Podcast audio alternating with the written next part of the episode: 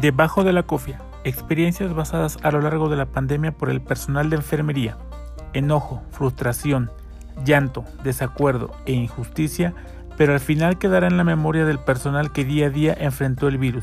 Soy Román Faustino y escucha cada episodio de lo difícil que ha sido convivir y vivir con el virus del COVID-19.